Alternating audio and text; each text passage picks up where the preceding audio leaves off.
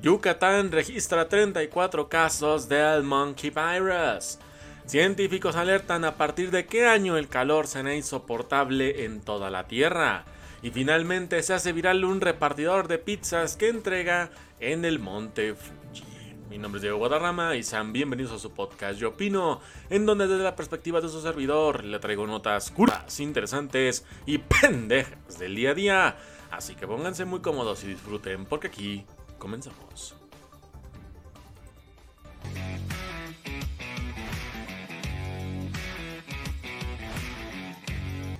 Muy buenos días, muy buenas tardes y muy buenas noches. Espero que estén bastante, bastante bien en este día, tarde o noche, a la hora que estén viendo este video o escuchando este podcast a través de Spotify y de Amazon Music. Gracias por permitirme, eh, ya sea desde su casa, la oficina, donde sea, gracias por permitirme estar con ustedes una media hora para traerles notas, pues que son curiosas la mayoría, interesantes algunas de ellas y pendejas completamente, pero que tienen mucho sentido el por qué las metemos aquí al programa. Igual espero que hayan tenido un excelente fin de semana, que se hayan pasado estupendamente bien. Ahí como que me, me quise trabar, pero me alcancé a salvar un poquito. Pero gente, espero que se hayan pasado muy bien este fin de semana, que lo hayan disfrutado, que se hayan pasado bastante bien. La verdad yo me la pasé personalmente bien, lo, disfruté. El domingo no hice prácticamente ni madres, algunos detallitos por ahí que hice. Pero realmente nada relevante, me la pasé bastante bien. El sábado muy movido, pero que sin duda valió la pena. Y bueno, pues esta semana no será el caso, no será la excepción de que me quede tranquilo, sino que estaremos haciendo contenido toda la semana, porque igual algo que puedo anunciar aquí, y es que al menos en mi canal, en mi otro canal, ya le cambiamos la imagen, le cambiamos la cara y hasta le cambiamos el nombre. Por lo que esta semana voy a tener canal a full, modificando los links porque ya no se llama el canal como se llamaba antes, ahora se llama diferente. Pero bueno, pues son cosas que tienen que hacerse porque ya, ya voy a, a centrar específicamente el contenido en ese solo tema. Así que ya ahorita lo van a escuchar y seguramente si alguien se interesa puede ir a visitarlo. Dejaré el link en la descripción de este video en YouTube o si no en la descripción de Spotify. Ahí lo van a estar este, viendo para quien se quiera unir. Si no, pues simplemente se escuchan el nombre y después ya lo buscan. Pero gente, vámonos rápidamente entonces con el inicio de este programa porque tenemos tres notas que rayan entre lo curioso, lo interesante y lo pendejo. Y es que la primera es curiosa y a la vez preocupante. Porque si tú ya estabas contento, estabas tranquilo, ya estabas feliz de que ya veníamos de salida con el coronavirus, pues la vida dijo, tengan, les meto un putazo diferente. Porque ahora se han registrado 34 casos de viruela del mono en Yucatán, en México. Esta noticia de la viruela del mono ya la reportamos hace unos podcasts, donde hablábamos un poquito más de cómo era el avance, de cómo estaba la OMS ya preocupada por esta pandemia, que si bien es cierto, especificaban justa, era muy específico, decían que este virus era más propenso a que afectara a los hombres, específicamente a los hombres de la comunidad LGBTT 3.1416, que porque era más común esto por... Común, era como más como una enfermedad de transmisión sexual, lo a entender así.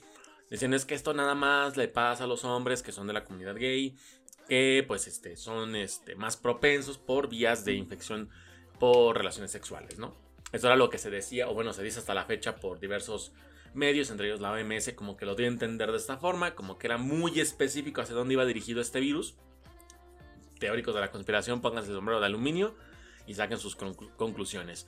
Pero esto es como curioso, porque dices tú, ya salimos de una pandemia, bueno, estamos saliendo de una pandemia que es el COVID, que bueno, ahorita viene con su 39 centésima ola. No sé, no sé cuántas olas van. Según yo, yo me quedé en tres, en tres o cuatro olas me quedé.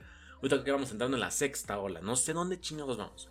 Pero, ahora, no conformes con un COVID que nos chingó por un año y cacho. De que nos tuvo entre cerrados, entre que sales y no sales. Toca esta viruela del mono. Sí, que tal vez con la gente que no... No sale de la comunidad, pues no es tanto problema. Pero aquí lo pintan más por el tema de que por una infección de transmisión sexual. Es lo que se pinta, ¿no? Igual puede haber otras vías de contagio. Igual en su momento se hablaba de que la viruela se puede esparcir vía aérea, vía este, por el agua. Pero bueno, son, son conclusiones que mucha gente saca nada más por el pánico o por el miedo que les invade. Saber que hay un virus que es igual o hasta más peligroso que el mismo COVID, ¿no? Pero es lo que digo, yo, yo no sé qué piensa la élite, pero hay una conspiración muy interesante que hablaba de que la élite, como tal, iba a empezar a meter pandemias así, una tras otra, una tras otra, una tras otra, al grado de que ya tuviéramos un desgaste mental tan grande que dijéramos, ya, hacemos lo que sea necesario con tal de que nos quiten esas pinches pandemias. Y que será como que quitarnos la libertad, ¿no? Era como que llevar a la, a la humanidad a un punto en el que no le importara sacrificar su libertad con tal de tener seguridad. Entonces como que hay un poquito de que nos podemos volar la cabeza. Pero bueno, antes de que yo me siga volando la cabeza y me vaya bastante más lejos de lo, que, de lo que debería irme, pues vámonos con la nota. Y es que el estado de Yucatán, en, en Mérida, Yucatán, México, se han registrado 34 casos positivos de viruela del mono a los cuales han aplicado los protocolos sanitarios correspondientes por el gobierno federal. Esto lo informó Mauricio Saurivivas, titular de la Secretaría de Salud de Yucatán o la SSY por sus siglos al español. Eh, precisó que todos los pacientes positivos a la viruela del mono son del sexo masculino, con un rango de edad entre los 23 años y los 53 años exactamente.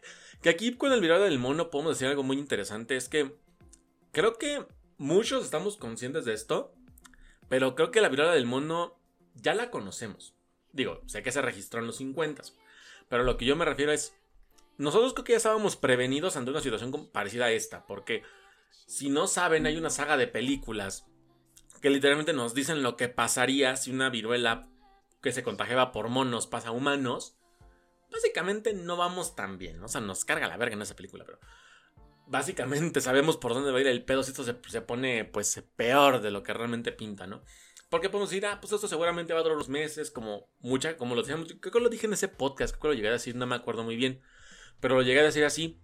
Dije, esto me recordaba mucho el tema del VIH, porque decían, casualmente la, la, el sector de la población más afectado era la comunidad LGBT, era el sector más atacado por este VIH. Ya después de unos años, ya como que fue universal. Y es como de da igual si eres heterosexual, si eres trans o lo que sea. El virus te puede dar. Si eres, si este, si eres el portador, puedes infectar a, quien sea, estés enterado o no.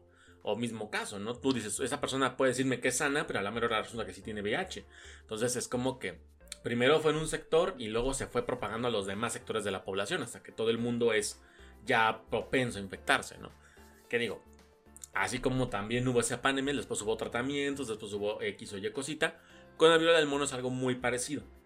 O sea, primero empezó con un sector y luego se puede expandir a los demás sectores de la población. Pero eso pues ya digamos que dependerá de cómo mute, de cómo avance y todo el desmadre que pueda ocurrir los próximos meses, años. Eso nada más lo digo. No quiero ser paranoico, pero nada más lo pongo ahí sobre la mesa. Pero bueno, del total de los casos, 31 son habitantes del municipio de Mérida dos de Canacín y uno más de Humán, todos en la zona metropolitana del estado de Mérida.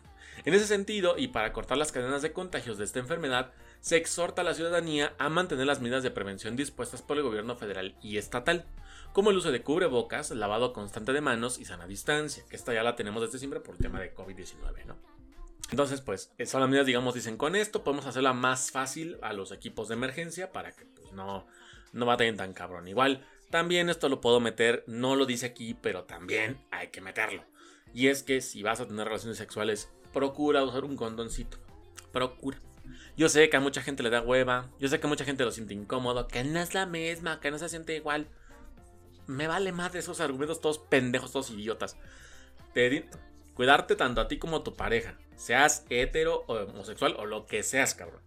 Pero lo importante es que te estés cuidando, porque el, la viruela del mono creo que es tu última preocupación. O sea, creo que la viruela del mono tiene que ser tu última preocupación. Puede ser un VIH, puede ser una enfermedad diferente, un embarazo no deseado. Creo que hay problemas igual o hasta peores que preocuparte por si te da viruela o no. Digo, es una prioridad tal vez, pero creo que desde, desde siempre han existido enfermedades igual o hasta más ojetes que la pinche viruela. O sea, inclusive hablando también por embarazos no deseados. ¿Cuánta gente tú conoces que no se embarazó antes de los 18? Porque a los nenes no les gustó usar condón porque o no sabían, o no querían, o el chavo estuvo de, no, pues es que no se siente lo mismo. No, pues es que sí, ya da rapidita. No, no traigo, pero dale, no pasa nada. Digo, eran Jesucristo, yo creo que para pensar que no iba a pasar nada, ¿no? Seguramente, pero bueno. Es algo que puede darse para otro tema. Eh, su transmisión se da por contacto físico estrecho con lesiones, secreciones corporales, gutículas respiratorias, así como objetos y superficies contaminados. Esto pues también pasa con algunas otras enfermedades, que es algo parecido. También se pide estar pendiente de los principales síntomas de esta enfermedad, los cuales son fiebre y lesiones en la piel a los dos días de iniciar la, sintomatología. Esto es como lo que puse en el podcast pasado, cuando hablamos de esto. Era una, eh, ponemos una mano en la que se leen mucho como callos, que se leen muchos, muchos callos que eran pues nada más como que como si hubieras estirado la piel y se hizo una burbuja. es, así como se estaba presentando el virus, al menos con los síntomas este, pues visibles, por llamarlo de esa forma. ¿no?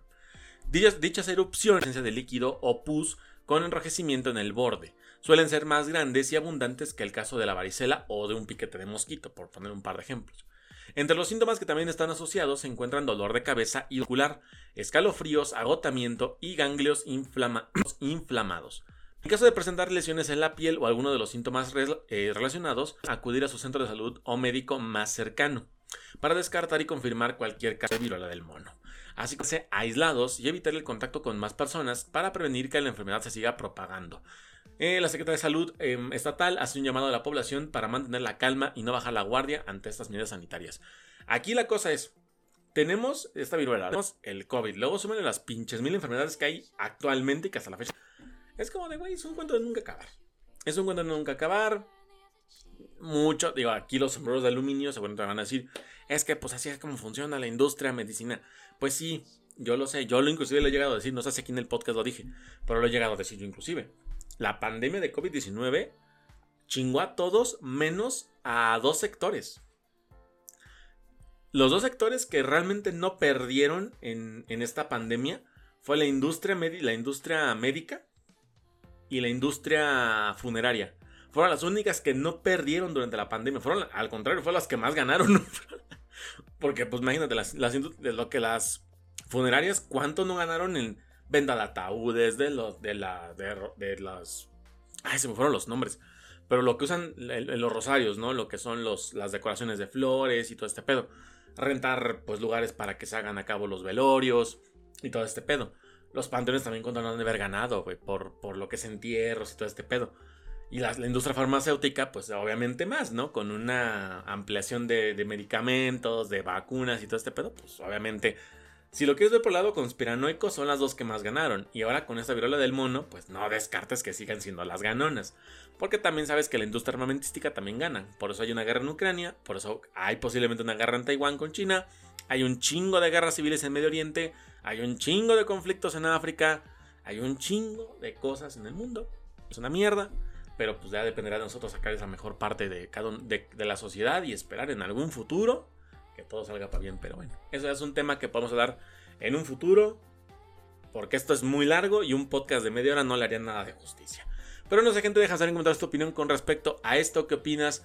¿Qué te parece? ¿No te parece? ¿Te gusta? ¿No te gusta? ¿Qué opinas? ¿Crees que se propague más? ¿Crees que se mantenga pues contenido? Tú déjame saber en, en comentarios tu opinión aquí a gusto. Y finalmente de un problema nos pasamos a otro, porque esta es una nota interesante pero también preocupante. Y es que científicos nos están, nos están dando de qué hablar porque advierten en qué año podría ser que el calor en la Tierra ya sea insoportable. Que de por sí hay muchos estados, hay muchos países en, tanto en, aquí en el continente americano como en diferentes partes del mundo, donde el calor ya de por sí es insoportable. Yo lo contaba muchísimo, o sea, cuando me fui a Cancún, lo conté. O sea, neta, estábamos allá a 30 grados. Y dices tú, para mucha gente 30 grados no es nada. O sea, no es nada. Para mucha gente no es nada. Para mí era un calvario, güey. Para mí era un pinche calvario. Yo sufrí muchísimo con ese puto calor. De por sí yo odio el calor por lo mismo. De que con el calor parece que te están cocinando a término medio. Pero así funciona. y ahora que no he, visitado, y no he visitado estados del norte. Me falta visitar Nuevo León. Me falta visitar Sinaloa. Me falta visitar Sonora. Me falta visitar Chihuahua. O sea, en esos, en esos, lugares ha de ser el calor más ojete. Yo creo que arriba de 40. Pero, en fin. Y es que ante la calor que se ha presentado en diferentes regiones del planeta, científicos advirtieron en qué año las temperaturas en la Tierra serán peligrosamente altas. El pronóstico fue publicado por la revista científica Nature y apunta a que las emisiones de CO2 aumentarán la exposición global a entornos peligrosos en las próximas décadas. Eh, de acuerdo con Adrián el apellido y Daniel S. Bastisti, Bastisti, igual tampoco sé si lo dije bien, habían comentado lo siguiente. Incluso si se cumple el objetivo del Acuerdo de París de limitar el calentamiento global a 2 grados eh, centígrados, es posible que la exposición a niveles peligrosos de índice de calor aumente entre un 50 y un 100% en gran parte de los trópicos y aumente un factor de 3 a 10 grados en muchas regiones en todo el planeta. Esa es la predicción que se tiene hasta el momento. O sea, lo que se tiene previsto para las próximas décadas. Un incremento desde el 100%. O sea, si de por sí el calor de actualmente que tú tienes ahorita no lo aguantas, en unas décadas puede ser que ni siquiera un calor de 15 grados lo aguantes ya. Caliente todo, ya posiblemente... Pero les digo, ahí están... A todos esos mamoncitos que él dicen, ay, yo soy Team Calor. A ver si en unos putos años sigues diciendo lo mismo, cabrón. Y no te pones de mi lado de que, ay, no, siempre sí era mejor el frío, ¿eh? A ver si es cierto, hijo de madre. Sin reducciones de emisiones más agresivas que las consideradas posibles por nuestra proyección estadística, es probable que para el año 2100, para finales de siglo, en todo caso, muchas personas que viven en regiones tropicales estén expuestas a valores de índice de calor peligrosamente altos durante la mayoría de los días de durante los días de cada año típico. Me imagino que es hablando específicamente por las épocas del año, hablando específicamente por verano y primavera que son las épocas del año en las que más calor hay. Entonces, me imagino que hablan específicamente de esas dos estaciones del año. Porque igual pueden decir, ah, pues es que en otoño también va a ser mucho calor, en, invierno, que es cuando debería ser más frío, pues no va a ser frío. Y eso se ha visto en los últimos años. O sea, al menos la gente que somos de aquí de México, ¿cuántos me lo pueden corroborar? ¿Cuántos de ustedes han visto un 25 de diciembre que ha hecho calor? En los últimos años, casi todos. A la Ciudad de México yo me acuerdo en CDMX los últimos 5 o 6, 25 de diciembre, yo me acuerdo que al menos en 4 hizo calor. Nada más en uno hizo frío, en otro llovió. Pero de ahí en fuera no me acuerdo que en los últimos años haya hecho frío, realmente frío, un 25 de diciembre. Por decir un día, porque puedo decir el 1 de diciembre, el, 15 de noviembre, puedo decir el 3 de enero. O sea, puedo decir los, los días de los meses en los que por lo general hace frío ya no ha habido frío. Al contrario, ha hecho un chingo de calor esos días. Y digo, si esto habla de que ya estamos en un punto en el que el calor va a ser más insoportable de lo que de por sí ya es, no extrañen que en unos años, si para esas fechas sigo viviendo y para esas fechas sigo, haciendo el podcast, no les extrañe que esté haciendo el podcast desde Alaska o desde, desde el norte de Siberia, porque el puto calor que va a estar haciendo por esas fechas yo no lo pienso aguantar, no pienso ni intentarlo, no lo pienso ni intentar. Yo directamente me voy, me encierro en un iglú y desde ahí me pongo a vivir calientito y cómodo. Aunque suene irónico que yo quiera vivir caliente en un iglú, pero, pero, pero yo viviría a gusto en un iglú, más con esas pinches temperaturas. Así que, para ahí gente en el futuro que me quiera apartar una casa en Alaska o en el norte siberiano, que sepan que ya tienen un inquilino más por esas, por esas zonas, porque yo me a vivir para allá haya o no haya el calor que están diciendo aquí los científicos. A mí me vale madre. De hecho, mi próximo viaje fuera de la CDMX, mi próximo viaje va a ser a estas zonas, va a ser a Groenlandia, alguno de los polos, o ya directamente donde haga frío, porque yo no pienso pensar otra zona de calor en mi perra. Pero bueno. Eh, muchas personas que viven en... Aquí. Ok, de cada año típico. Mientras que otros gases de efecto invernadero contribuyen al cambio climático en, las, en escalas de tiempo eh, decenales a centenares, las concentraciones atmosféricas de CO2 están altamente correlacionadas con el cambio de temperatura media global en una variedad de escenarios de cambio climático. Esto también lo dice la misma investigación. Para el 2100 la proyección mediana es que la mayoría de las regiones de los trópicos y subtrópicos superen el umbral del índice de calor peligroso en la mayoría de los días de cada año, que al menos se sabe que, al menos en el mundo se sabe que si supera el calor arriba de los 45 grados ya es peligroso. O sea, si estás en 40, 45 grados en tu estado, es peligrosísimo el calor. O sea, es horrible ese calor, es, este, peligroso. Deja tú que sea insoportable, es peligroso. Ahora imagínate lugares donde registren temperaturas de 50 grados para arriba. Ese tipo de números de porcentaje climático pueden aumentar en los próximos años. Aumentar. bien cerdo. Van a aumentar bien cerdo. Y eso es lo que le preocupa realmente a la comunidad científica. Porque, pues, obviamente, los contaminantes y todo esto que hay. Aunque, inclusive, eso no me acuerdo. Y a lo mejor es un efecto Mandela que yo tuve. Pero yo había leído en alguna parte que decían que el aumento del calor, más que nada, era porque la era del hielo como tal apenas iba a acabar. O sea, que lo, que era el hielo de los polos es los vestigios de la, edad, de la hielo que hubo hace 10.000 años, que es alta por derratirse. O sea, como tal la Tierra no tendría que tener polos, o sea, no tendría que, no tendría que haber zonas heladas. Por lo que da a entender esa teoría, lo que da a entender, obviamente, ¿no? Porque igual alguien que realmente sepa me dice, ¿sabes qué? No, o sea, realmente está bien que tengamos este que tengamos polos y zonas heladas, porque ayuda a mantener el equilibrio de la temperatura de la Tierra o algo así me pueden decir. Pero al menos es lo que planteaba eso, digo.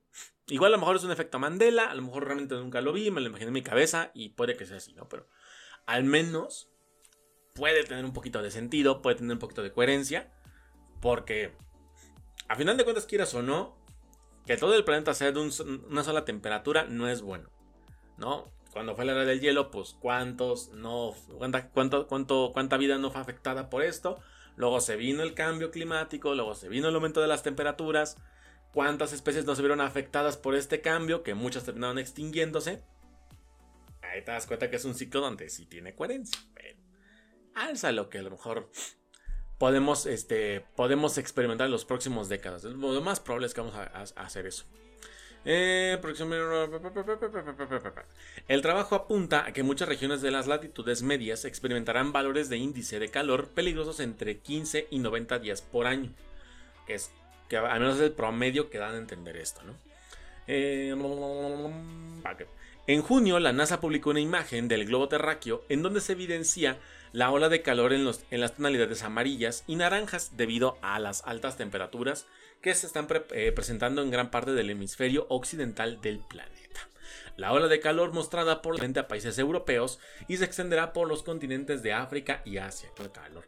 Y ha sido captada por satélites que orbitan el planeta Tierra y muestran un escenario catastrófico. En la imagen compartida se observaban tonalidades de amarillo y rojo intenso en algunos lugares en donde las temperaturas han superado los 40 grados centígrados. Pero con esto, gente, te hago la pregunta. ¿Tú qué opinas con respecto a esto? Corto, mediano, largo plazo.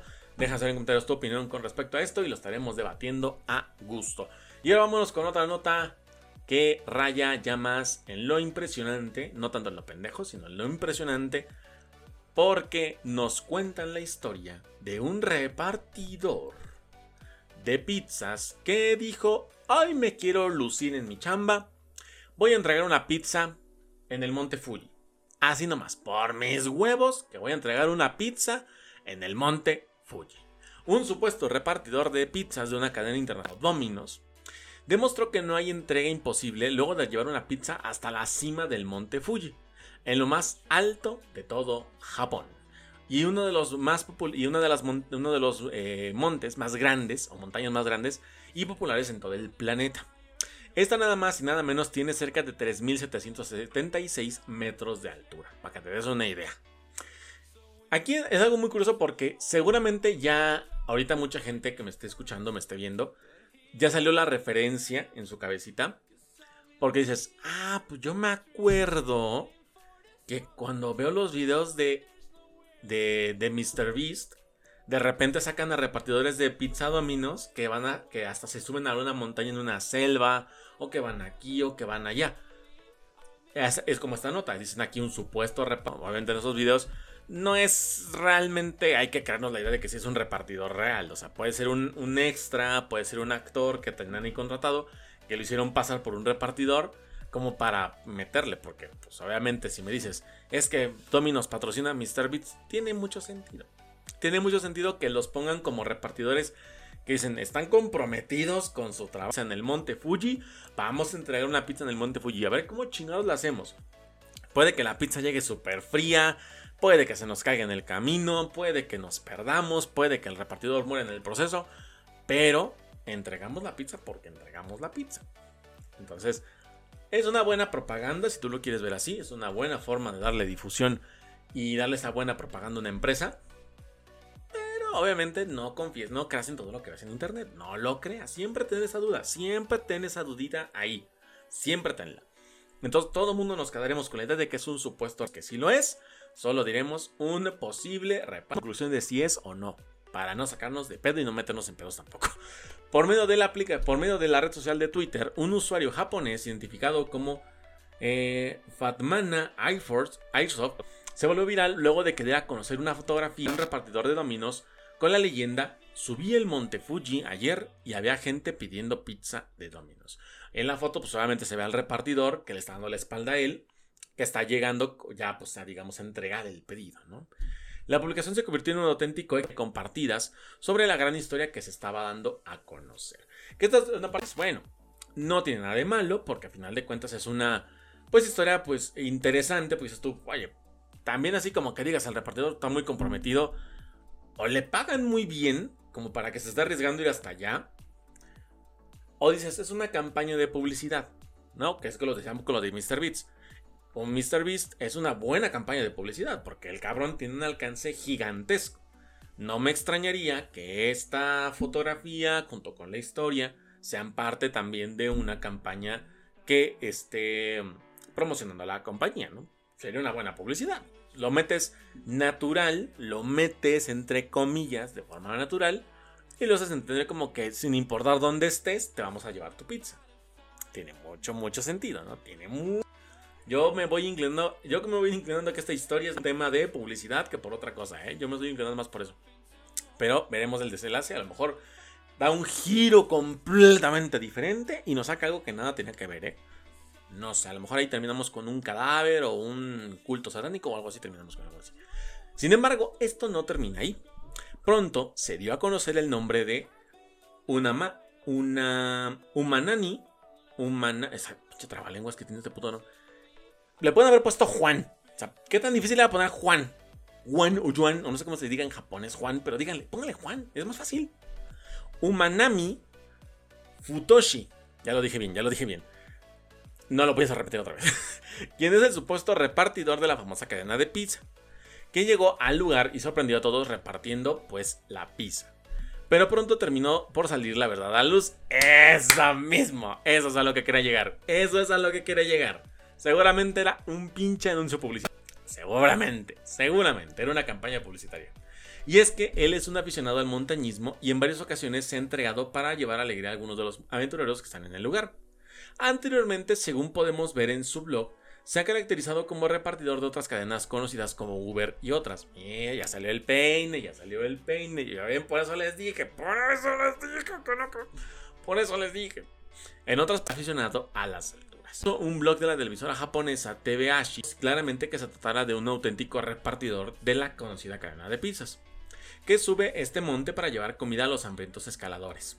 Si no, aclaran que es un aficionado al cosplay bueno, también, Si es como que evidenciar lo obvio, ¿no? Nomás con que, con que dijeran que no era un repartidor, ya con eso bastaba. Pero bueno. En la televisión japonesa se mencionaba lo siguiente. El año pasado, por esta época, compré una bolsa de Uber. Pensé que sería divertido escalar el monte Fuji con ella, así que escalé el monte. Así que cuando comencé a escalar con este atuendo, todo el mundo me decía que hubiera que hiciera lo mejor que pudiera. Así que adquirí energía y se volvió más fácil escalar. Disfruto, hacerlo, hace, disfruto haciendo cosplay y estoy, preparado estoy preparando un nuevo trabajo cuando planeo escalar el monte Fuji este fin de semana. Esto pues lo mencionó en una entrevista que tuvo en la televisión japonesa. Estas historias son las curiosas que dices, esa es la creatividad de la gente es tan grande que no conoce límites, no los conoce y este tipo de cosas yo creo que al menos yo las agradezco porque nos dan un un momento en el que podemos dar como que las risas, como que nos la podemos pasar bien y disfrutarlo chévere, chévere. Pero no sé, gente, deja de en comentarios tu opinión con respecto a esto. ¿Tú qué opinas? ¿Qué hubieras reaccionado si te hubiera tocado ver algo así? ¿Tú qué hubieras hecho en el caso de esta persona? Y déjanos saberlo en comentarios. Pero hasta aquí, gente, dejamos el podcast el día de hoy. Espero que te haya gustado muchísimo. Ya saben que si fue así, por favor, déjame tu like, suscríbete al canal y comparte el video con tus amigos. Y si es a través de Spotify y Amazon Music, pues igual sígueme y comparte el podcast con todos los que puedas para que la comunidad de opinólogos opinólogas crezca mucho más. Y también síganme en redes sociales que me encuentran en Twitter como Diego-Guadarra, en Instagram como Diego-Guadarrama con doble A, en TikTok como Diego-Guadarram y en YouTube donde hago videos de fútbol alemán. Ya me encuentran ahora como Somos Bundesliga. Así me encuentran, Somos Bundesliga en YouTube. Pero gente, espero que tengan un excelente inicio de semana. Les mando un fuerte abrazo. Mi nombre es Diego Guadarrama y nos estaremos viendo y escuchando hasta el próximo video. Bye.